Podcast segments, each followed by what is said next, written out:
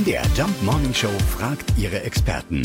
Fakt oder Fake? Ja, das wäre natürlich gerade der absolute Hit. Einfach lesen und schon war's das mit Husten, Schnupfen und Co. Aber äh, stimmt das wirklich? Macht Lesen gesund. Unser Experte ist Allgemeinmediziner Dr. Christoph Specht. Das Lesen schlau macht, ist ja hinlänglich bekannt. Ob es auch schön macht, da streiten die Gelehrten noch. Aber spätestens seit der PIAC-Studie, also der PISA-Studie für Erwachsene vor einigen Jahren, ja, da soll jetzt auch klar sein, Lesen macht gesund.